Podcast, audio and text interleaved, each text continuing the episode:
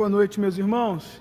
Eu convido a vocês a fazerem a leitura comigo do texto que vai servir como base para a pregação dessa noite. O texto se encontra no Evangelho de João, capítulo 18, versículos 33 a 40. Ao contrário do que está na, sua tela, é João, capítulo 18, versículos 33 a 40.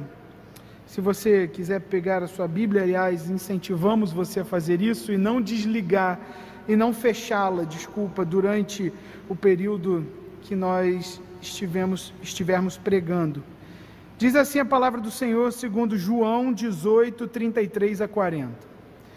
Tornou Pilatos a entrar no pretório, chamou Jesus e perguntou-lhe: És tu o rei dos judeus? Respondeu Jesus: Vem de ti mesmo esta pergunta, ou tu disseram outros a meu respeito? Replicou Pilatos: Porventura sou um judeu? A tua própria gente e os principais sacerdotes é que te entregaram a mim. O que fizeste? Respondeu Jesus: O meu reino não é deste mundo. Se o meu reino fosse deste mundo, os meus ministros se empenhariam por mim para que não fosse eu entregue aos judeus, mas agora o meu reino não é daqui. Então lhe disse Pilatos: Logo, tu és rei? Respondeu Jesus: Tu dizes que sou rei. Eu para isso nasci e para isso vim ao mundo, a fim de dar testemunho da verdade. Todo aquele que é da verdade ouve a minha voz. Perguntou-lhe Pilatos: Que é a verdade? Tendo dito isto, voltou aos judeus e lhes disse: Eu não acho nele crime algum. É de costume entre vós que eu vos solte alguém por ocasião da Páscoa. Quereis, pois, que vos solte o rei dos judeus? Então gritaram todos, novamente: Não este, mas Barrabás. Ora, Barrabás era um salteador. Meus irmãos, novamente boa noite. Que alegria estarmos aqui. Mais um culto, mais uma oportunidade de ouvirmos a palavra do Senhor. E de uma forma especial, nessa no primeiro domingo dessa série nova chamada Contramão, a lógica do reino. Durante o mês de agosto, nós falaremos nesses cinco domingos como que o reino de Deus inaugurado por Jesus segue uma lógica diferente dos padrões humanos. E segue uma lógica diferente dos padrões humanos porque ele é estabelecido sob princípios diferentes dos padrões de um reino meramente humano. A gente vê, vai ver, por exemplo, como que no reino do Senhor, aqueles que choram são consolados e por isso eles são alegres. A gente vai ver como no reino do Senhor o dever de amar os inimigos é, é real, é presente.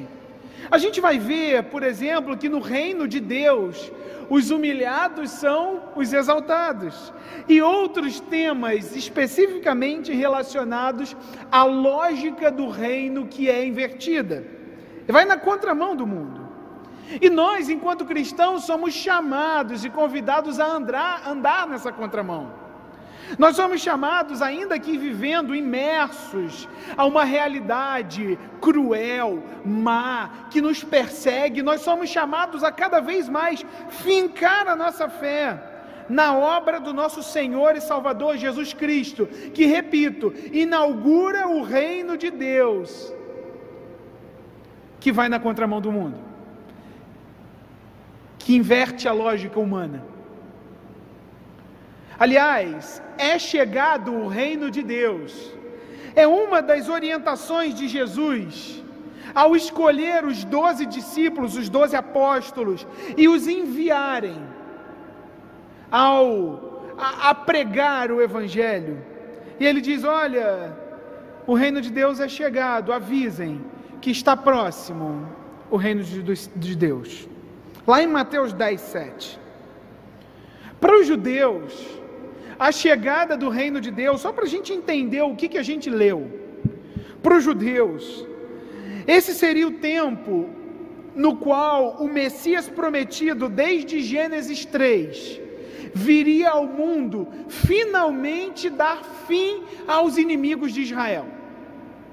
Então, na mente dos judeus, a chegada do reino significava um novo tempo de domínio, agora não mais dos inimigos de Israel, que perseguiam, que matavam, que tiravam as terras, mas um reino agora onde os princípios e valores do Rei dos Reis, do Deus Todo-Poderoso, do Deus Altíssimo, seria aquele que, vale, que, que, que seria aplicado e praticado na vida de todo mundo. Finalmente, na mente dos judeus, Deus iria derrotar os inimigos de Israel.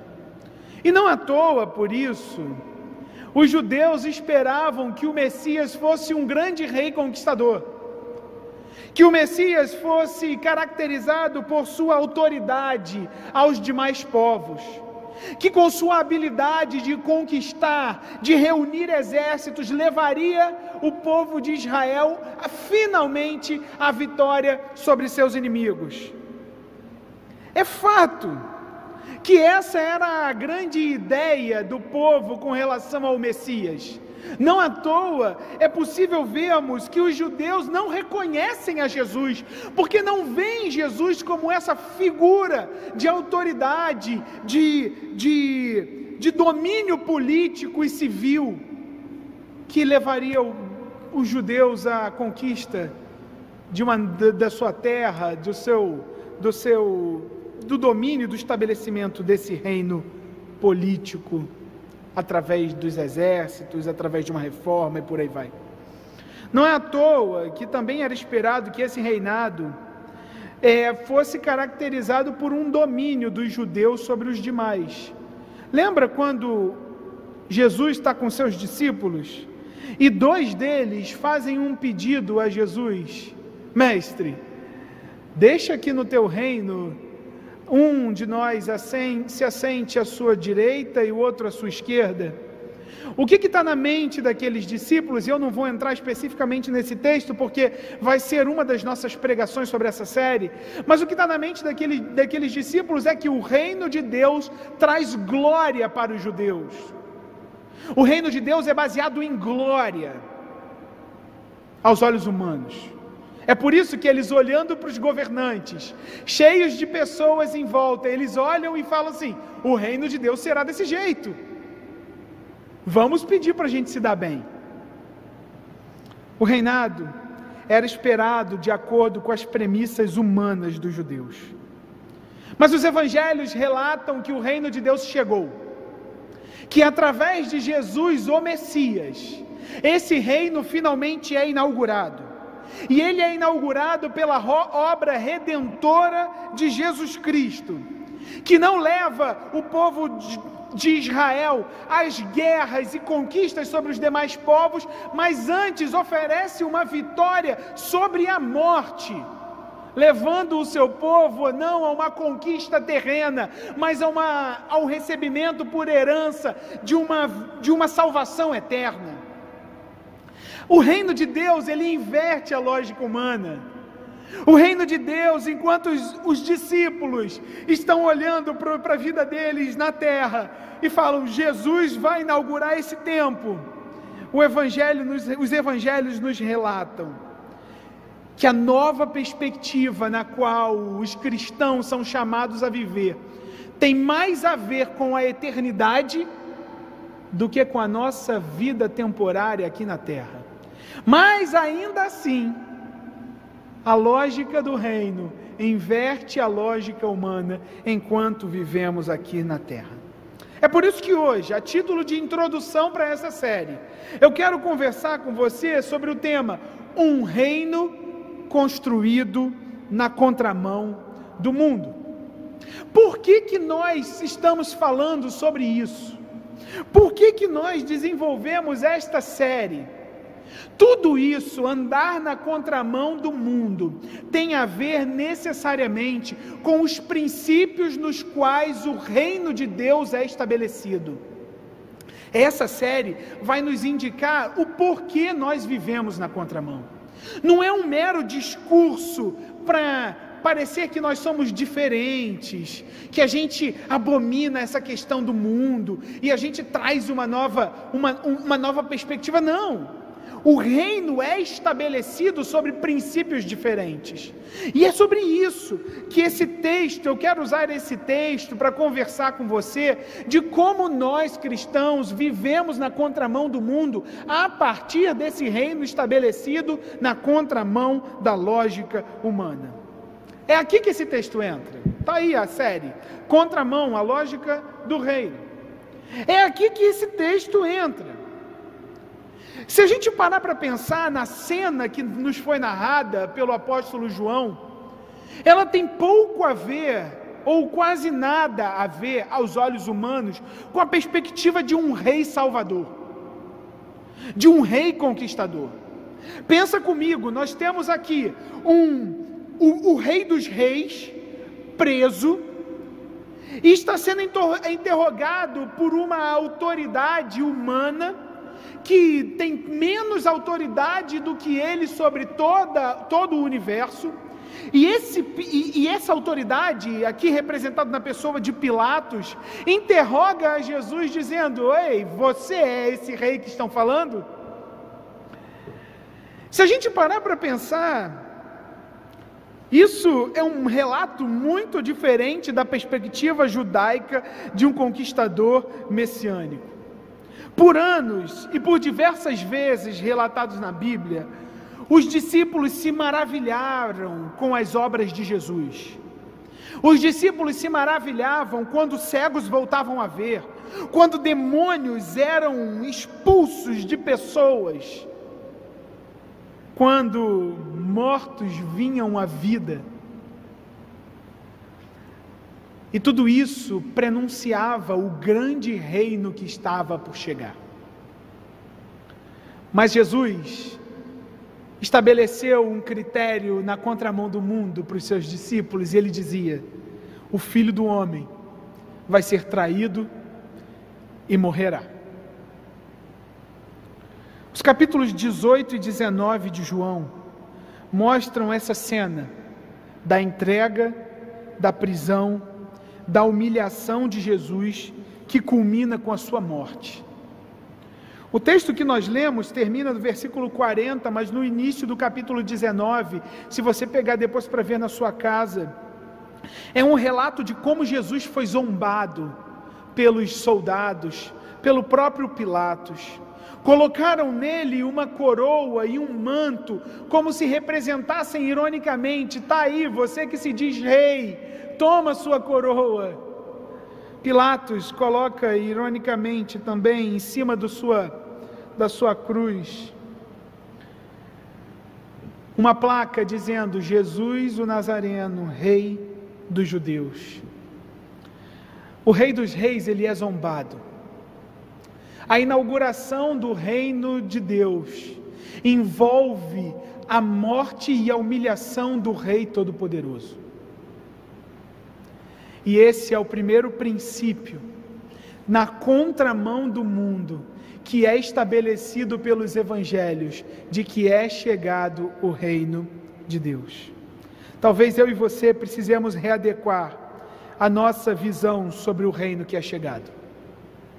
O primeiro elemento que eu quero destacar com você se refere ao fato de que o reino de Deus é estabelecido não numa conquista, não numa vitória nas guerras como os, os homens esperavam, mas ele é estabelecido na humilhação e na morte do nosso rei.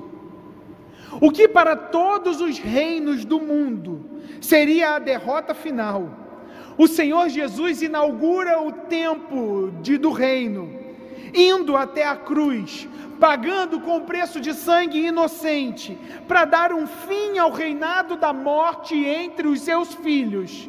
Você e eu caminhamos na contramão do mundo em primeiro lugar, porque o reino de Deus ele é estabelecido através da morte do nosso soberano. O rei se entregou pelos seus súditos, o rei se entregou pelos seus servos, de tal forma a mostrar para o mundo o escândalo que é a chegada do o reino de Deus foi pago com preço de sangue, porque diz a palavra do Senhor que o reino de Deus é chegado, porque o próprio Senhor se humilhou a ponto de entregar a sua vida, mas não está morto, porque ressuscitou no poder do Espírito Santo de Deus para mostrar que o reino de Deus, que começa na morte do Salvador, é um reino que garante a vitória eterna a todos aqueles que são filhos do Senhor. Louvado seja o nome de Deus por isso. Nós caminhamos na contramão do mundo, porque o reino do Senhor está estabelecido a partir da morte do soberano Rei. Diz a palavra de Deus lá em Apocalipse que o único que é digno de desatar os selos, de abrir os propósitos divinos para o mundo, é o Cordeiro que se entregou, que foi morto, mas que não permanece morto, porque vivo está, e junto dele viveremos todos aqueles que são os seus filhos. O apóstolo João está nos dizendo que um princípio na contramão do mundo vem que estabelece o reino, vem de maneira totalmente inesperada por todos. Não passava na mente daqueles discípulos. Lembram do relato dos discípulos que partem para Emaús? Quando Jesus chega ao lado deles, uma frase que marca aquela conversa é: nós achávamos que era Ele quem haveria de redimir a Israel. Mas já é o terceiro dia e ele continua morto. A vinda do reino, o governo de Deus sobre todos, a coroação de Jesus sobre todo o nome, se dá a partir da sua humilhação.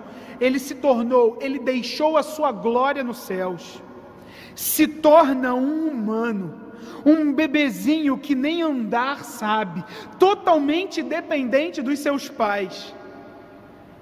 Mas ele continua sendo o Rei da Glória. Mas ele se humilha, ele vive e ele morre para inaugurar um novo tempo, no qual a morte não tem mais poder sobre mim e sobre você. Meus irmãos, é chegado o reino de Deus os cristãos podem viver sobre uma nova perspectiva nesse mundo, porque o que seria o fim, para a gente é o começo. A morte não decreta o fim desse reino, mas decreta o início da glória que nós viveremos ao lado do nosso Senhor. É por causa da chegada do reino, é por causa da humilhação de Cristo Jesus e da sua ressurreição e da sua exaltação,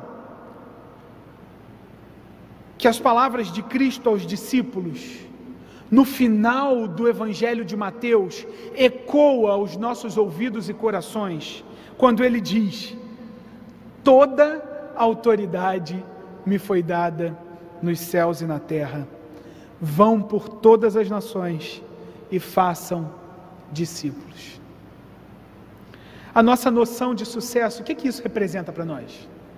O que, que tem a ver que o reino de Deus é estabelecido num princípio na contramão do mundo?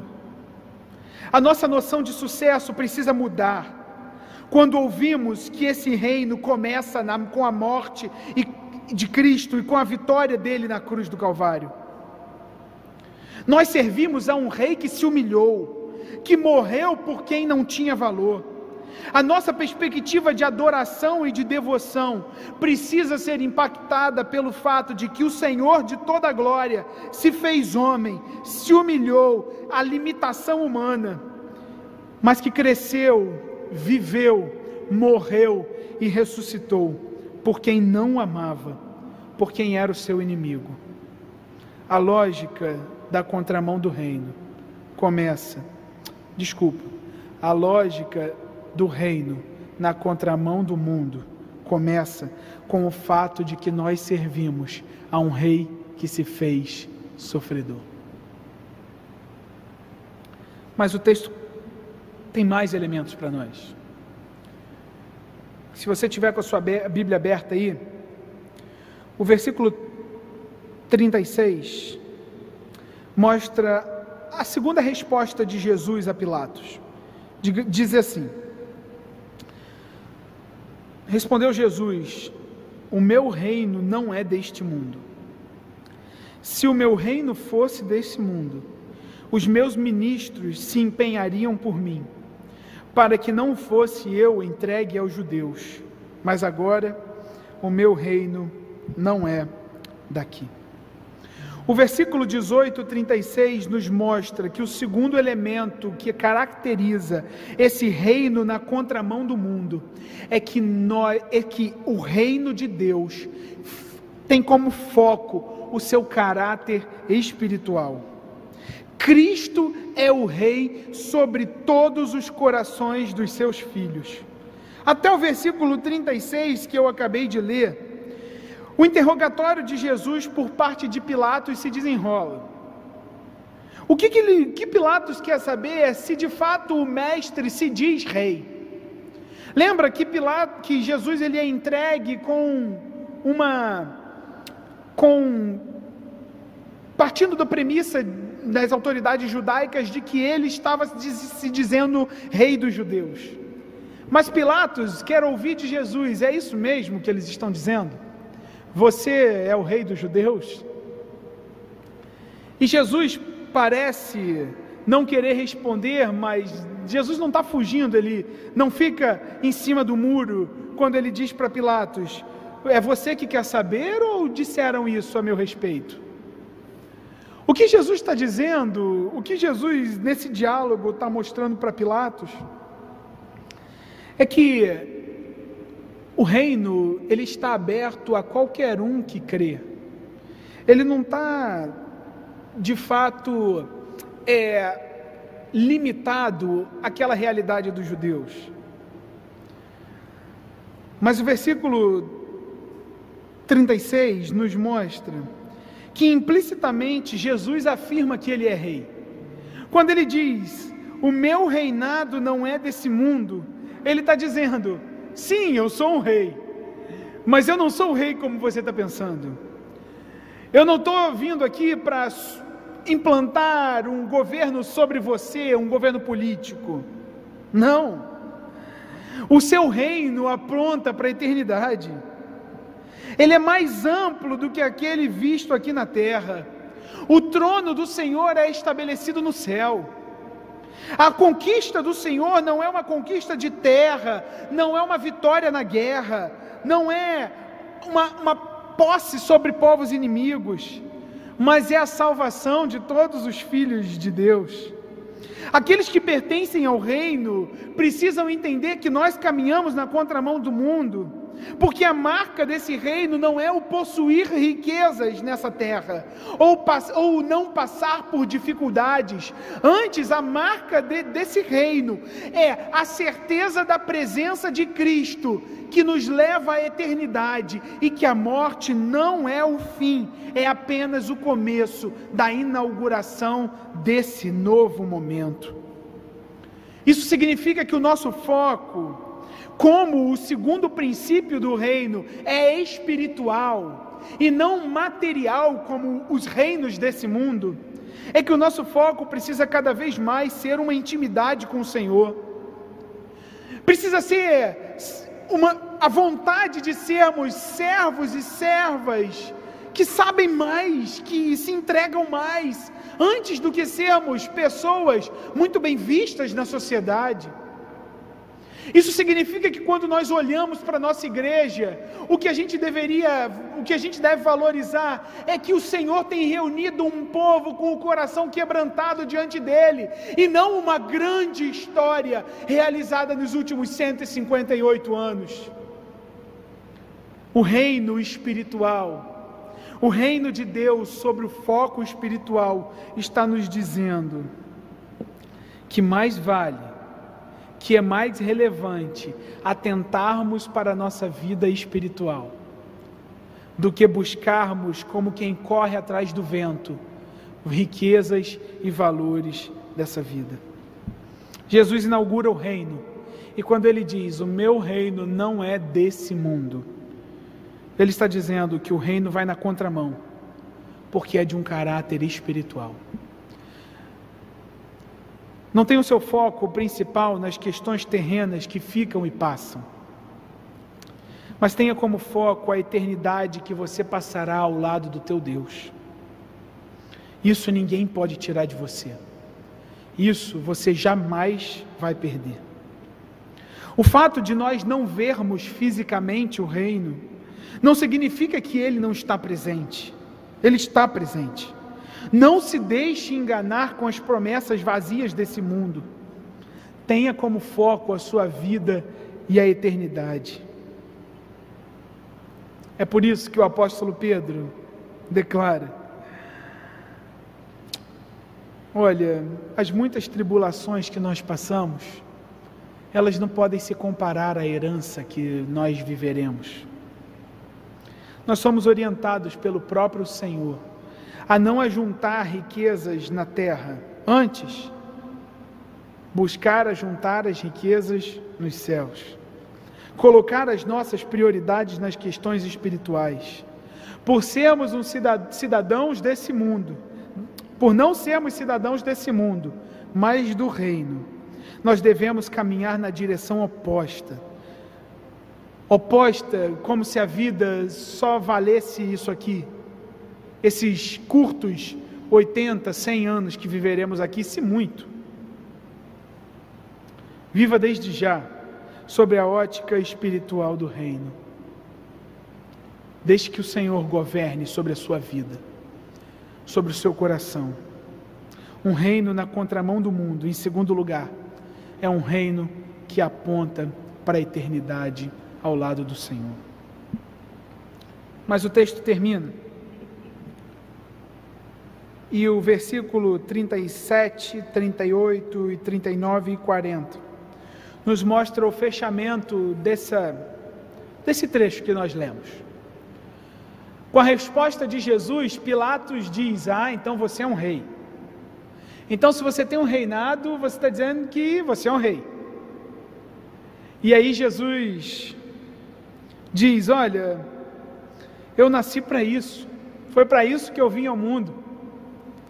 Eu vim para dar testemunho da verdade, e todo aquele que é da verdade ouve a minha voz. E Pilatos responde: O que é a verdade? E logo após ele se volta para o povo, antes de Jesus responder, e diz: Olha, eu não acho crime nenhum nesse homem. Vocês querem que eu o solte? E o povo continua gritando: Barrabás, nós queremos que você solte o ladrão.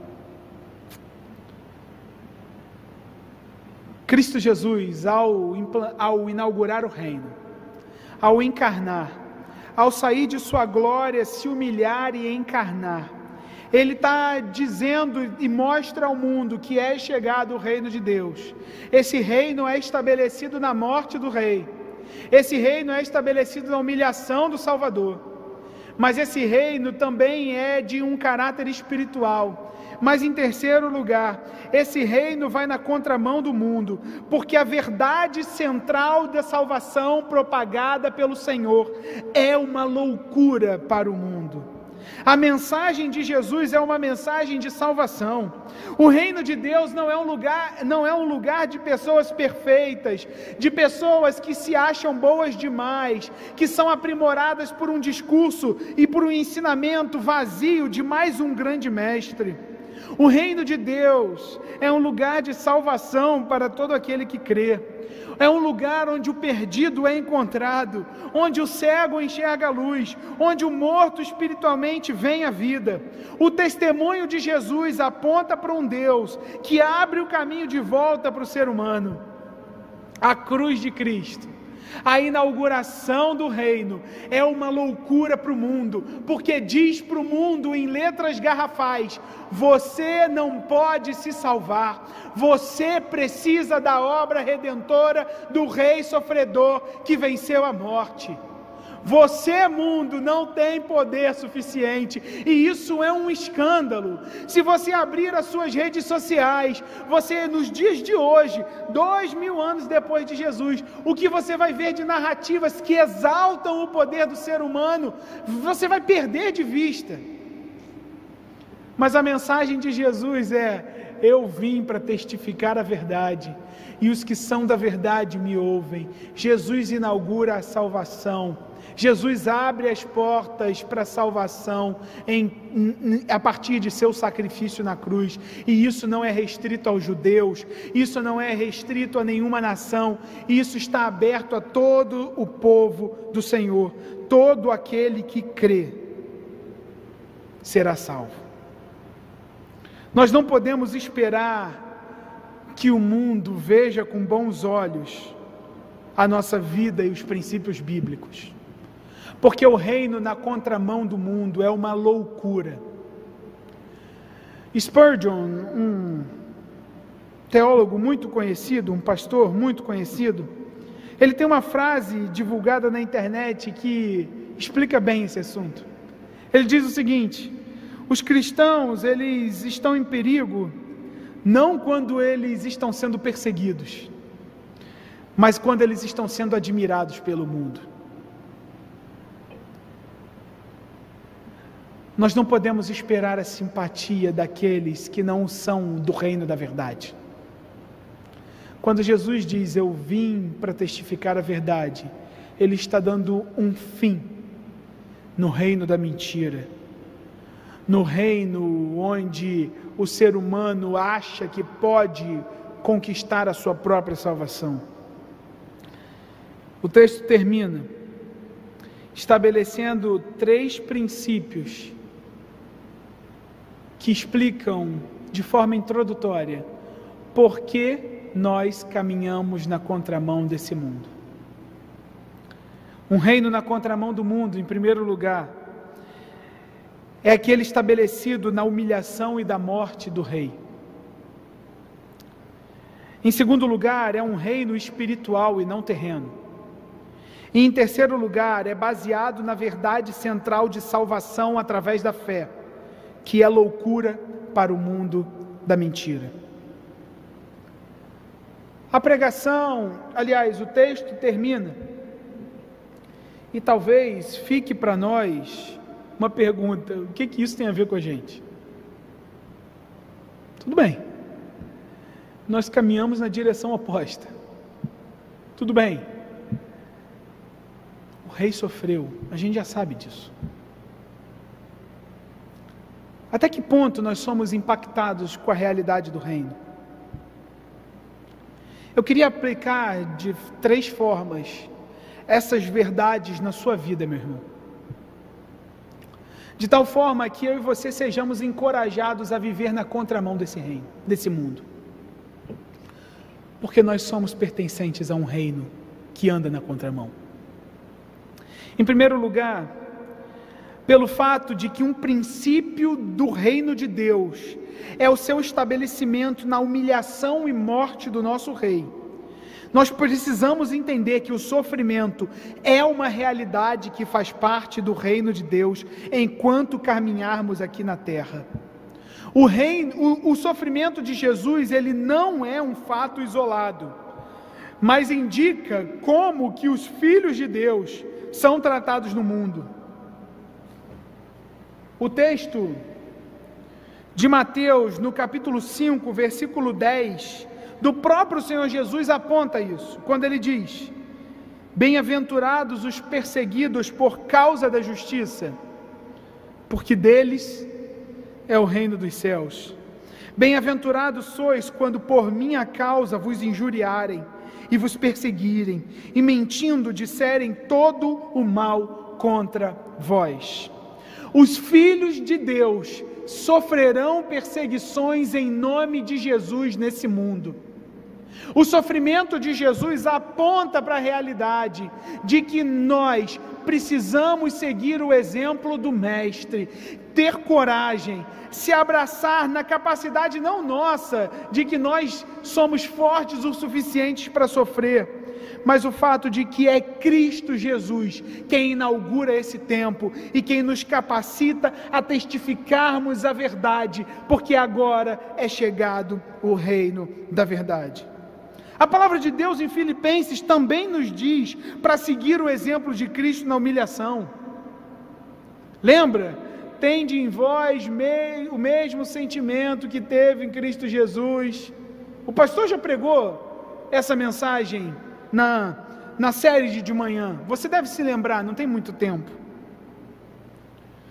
Isso significa, meus irmãos, que nós não podemos ser inocentes, ser inocentes em achar que o mundo nos vê com simpatia. A palavra de salvação, o reino de Deus, é um escândalo para o mundo. Nós precisamos saber que seguir a Cristo aqui na terra pode nos levar a sofrer em nome desse reino. Não pense que a sua vida será um mar de rosas. Aqueles que mataram o nosso Cristo, aqueles que clamaram por Barrabás, continuam sendo inimigos do Senhor um reino na contramão do mundo, você que faz parte, nos leva a saber: não tenha medo de sofrer por Cristo. Mas em segundo lugar, como o reino de Deus não é estabelecido nesse mundo, nós precisamos aplicar as verdades da eternidade na nossa vida. E isso pode ser aplicado nas diferentes direções. Se existe algum adolescente ou jovem no início da sua carreira acadêmica ouvindo, eu queria antes falar com você. Antes de colocar todas as suas forças para estudar e garantir um lugar na sua tão sonhada faculdade, deseje buscar mais um Senhor. Deseje entender mais como que os planos do Senhor se concretizarão e podem se mostrar claros na sua carreira. Conheça mais a Sua palavra, desenvolva mais intimidade com Ele, estude mais a Bíblia. Não se deixe enganar por qualquer pensamento anticristão por aí. Adolescentes e jovens, eu não estou falando para você não se esforçar para passar no vestibular, aliás, se esforce que você seja levado pelo Senhor nos mais altos lugares da nossa sociedade. Mas busque em primeiro lugar questões eternas. Antes de ser um grande profissional, busque ser um grande servo do Senhor. Busque ser um adolescente que faz diferença na vida daqueles que estão sofrendo ao seu redor. Pense em termos de eternidade. Mas eu quero falar também com você, pai e mãe. Woody Balsham, um pastor norte-americano, aliás, abrindo um parênteses, aqueles que trabalham com o Ministério de Casais, de Família, eu recomendo muito a leitura das obras de Woody Balsham. Dois livros específicos, Família Guiada pela Fé e Pastores da Família, são exemplos maravilhosos desse servo do Senhor, de como nós, enquanto família do Senhor, podemos apontar para o reino. Mas Woody Balsham, hoje mora na África, ele tem uma frase que diz o seguinte para os pais e para as mães: Se os pais têm criado os seus filhos para serem grandes médicos, advogados, esportistas, músicos e etc., mas não os criam para honrar e obedecer a Deus, eles fracassaram. Pai e mãe, não se deixem levar pela noção de sucesso do mundo. O reino de Deus é espiritual. Orem mais ao Senhor pela vida espiritual dos seus filhos. Orem mais ao Senhor para que os seus filhos conheçam intimamente o nosso Deus, mais do que vocês oram pelo sucesso profissional deles. Ore mais ao Senhor por um casamento sólido do que por sua promoção no trabalho. Viva na contramão do reino. Pense nos seus filhos a nível de eternidade. Você, mulher, sem filhos ou com filhos, você não fica de fora. Eu quero falar com você também. Não pensa que a sua força, enquanto mulher, está em ser empoderada e independente nesse mundo. Viva na direção do reino e aprenda em Cristo a alegria de ser submissa a alguém que dá a, que dá a vida por você se for preciso. Não siga na direção do mundo. Ele está dizendo que você deve buscar a sua felicidade em ser independente e empoderada, seja lá o que isso significa no íntimo. Não ouça. Caminhe na direção oposta ao mundo. Caminhe em termos de submissão. A Deus, ao seu marido e a todo o povo de Deus, como é uma marca de todo cristão. Mas, homem, o seu sucesso não está em quantos corações você já quebrou, nem o quanto você consegue esconder os seus pecados da sua esposa. Fuja das conversas mais. Olhe para o seu casamento espiritualmente. Ame a sua esposa a ponto de dar a vida por ela. Marido e mulher, vivam na contramão do reino. Não desistam dos seus casamentos. Não deem ouvido a um mundo que diz que você precisa ser feliz a todo custo. O reino de Deus estabelece que a felicidade se encontra em obedecer os preceitos do Senhor. Por fim, a todos que fazem parte do reino, a nossa igreja, entendam que a noção de sucesso desse reino não está no fato de sermos bem, é, bem quistos pelo mundo. Entendam que o mundo não vai aceitar a nossa mensagem, porque o reino, porque a salvação em Cristo é uma loucura para aqueles que não a conhecem. Continuem pregando, continuem evangelizando, mas não desanimem com as respostas negativas. Aqueles que são da verdade, aqueles que devem ouvir, ouvirão a voz do Rei a chamá-los através da vida de vocês. Contramão, a lógica do reino. Durante esse mês de agosto nós falaremos muito a respeito disso. Mas fica para você que nós servimos a um rei que inverte a lógica humana a partir dos princípios que estabelece esse reino. A vitória e a implantação começa na humilhação do rei. Esse reino é espiritual e não desse mundo. Foque na eternidade. E a verdade central de salvação é uma loucura para o mundo. Não tenham medo. Vivam desde já a realidade do reino de Deus. Caminhem na contramão do que o mundo caminha. Que Deus nos abençoe. Que Deus nos dê coragem de fazer isso. Que Deus nos oriente cada vez mais a fincarmos a nossa fé nas verdades salvadoras de Cristo Jesus. E que assim o reino de Deus se expanda por essa terra. Não se esqueça, Cristo está voltando. E aí nós viveremos plenamente a realidade de um reino que desafia a lógica humana. Deus te abençoe, meu irmão.